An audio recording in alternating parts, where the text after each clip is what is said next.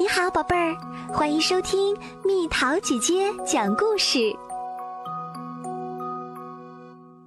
喂，等一下，那是我的书。我有个妹妹叫劳拉，她是个有趣的小人儿。劳拉喜欢看书，她喜欢看很多的书。可这会儿有一本书是她的心头宝，没有什么别的书可以比的了。一天。劳拉说：“查理哥哥，爸爸说了，他要带我们去图书馆，我们得马上出发，好去借到那本《甲虫、臭虫和蝴蝶》。甲虫、臭虫和蝴蝶就是劳拉的心头宝。”我说：“可上一回爸爸就已经替你借过那本书，那还是钱。”劳拉立刻说：“可是查理哥哥。”甲虫、臭虫和蝴蝶是特别棒的书，是我最喜欢的书啦！我真的好想看到它，就现在，现在，现在，现在，现在！难道你不知道甲虫、臭虫和蝴蝶是全世界最最好看的书？劳拉接着又说：“你瞧见没，查理哥哥，那些臭虫是多神经兮兮。”那些蝴蝶简直漂亮的没东西可比，还有那些甲虫真够愚蠢。那只甲虫栽倒在地，看它的小腿儿蹬得多滑稽，它甚至没法子把脑袋转过来。我说，我看过那本书了，劳拉，来吧，爸爸还在等我们。查理哥哥，你想想啊，那么多滑稽的小腿儿。在我们去图书馆的路上，劳拉继续大发议论：甲虫、臭虫和蝴蝶是全世界独一无二的一本好书，它既教你知识，又特别有趣，而且从头到尾好笑无比。而且，而且我绝对绝对要马上就拿到它。我们走进图书馆的时候，我不得不提醒他：“嘘，劳拉，这里可是看书的地方，我们必须保持安静。”劳拉说：“可我找不到我的书了，怎么办呀，查理哥哥？”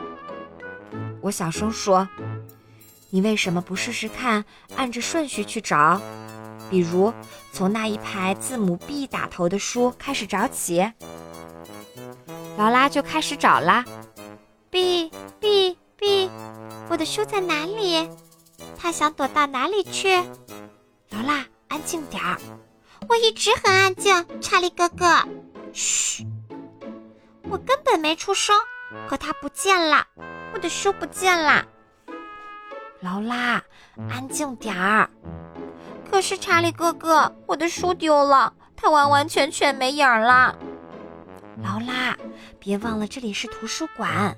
书肯定是被什么人借走啦。可是甲虫、臭虫和蝴蝶是我的书。图书馆可不是你一个人的，别人当然也有要看看你的书的时候。可他们不能那么干，那是我的书。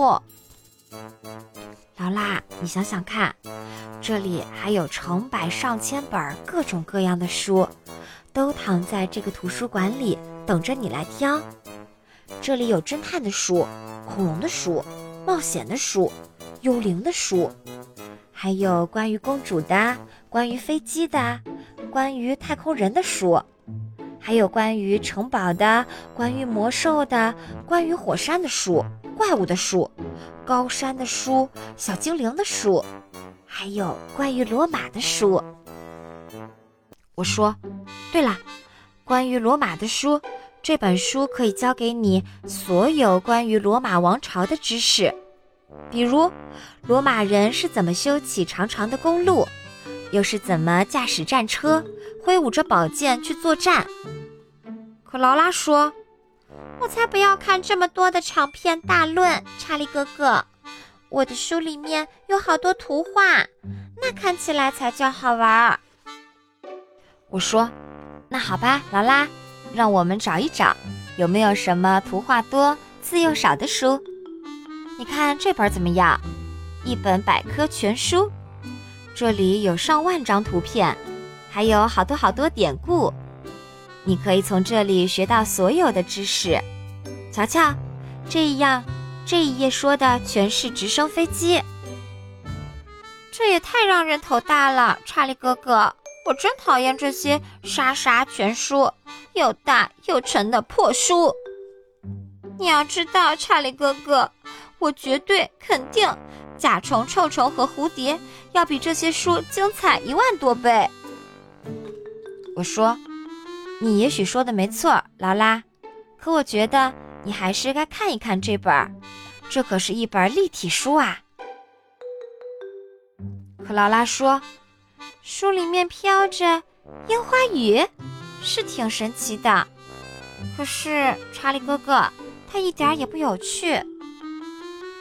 劳拉接着又说：“甲虫、臭虫和蝴蝶才叫真的有趣，我每次看它都忍不住笑啊笑啊笑啊。”我说：“那么你喜欢的就是动物书啦？一本书有图画、有故事，没几个字儿，还有一堆动物，让你笑得要死。”劳拉说：“没错。”我说：“那这本书怎么样，劳拉？这本是《猎豹和黑猩猩》。”劳拉问：“这里面有没有甲虫、臭虫和蝴蝶？”“没有，可这里面有猎豹和黑猩猩。”“你就看一眼再说吧，劳拉，行不行？”“好吧，查理哥哥，我会看看的。可它肯定不会好看的像甲虫、臭虫和蝴蝶。”哦不，查理哥哥，你瞧，那个女孩拿走了我的书。我想她肯定不知道那是我的书。哦不，等一下，那是我的，那是我的，我我刚好和我书里的甲虫一样了。查理哥哥，劳拉叫着：“我要我的书，查理哥哥。”我说：“可你刚说过你会看一眼猎豹和黑猩猩。”好吧，我就看一眼吧。可这本书肯定不会好看的像甲虫、臭虫和蝴蝶一样。可没一会儿，劳拉就说：“哦，瞧瞧这个，猎豹跑得那么快啊！黑猩猩太会恶搞了。说真的，你猜怎么着，查理哥哥？这本书可能是找遍全世界也找不到的绝顶好书啦。”它好玩的不得了，可爱的不得了。你瞧这图画多棒，别的书根本比不了。还有这个羞羞小宝宝，看它多好笑。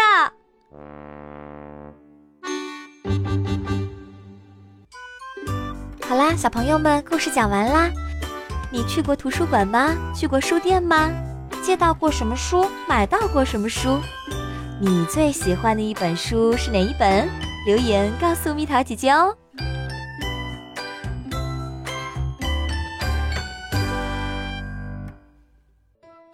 好了，宝贝儿，故事讲完啦。你可以在公众号搜索“蜜桃姐姐”，或者在微信里搜索“蜜桃五八五”，找到告诉我你想听的故事哦。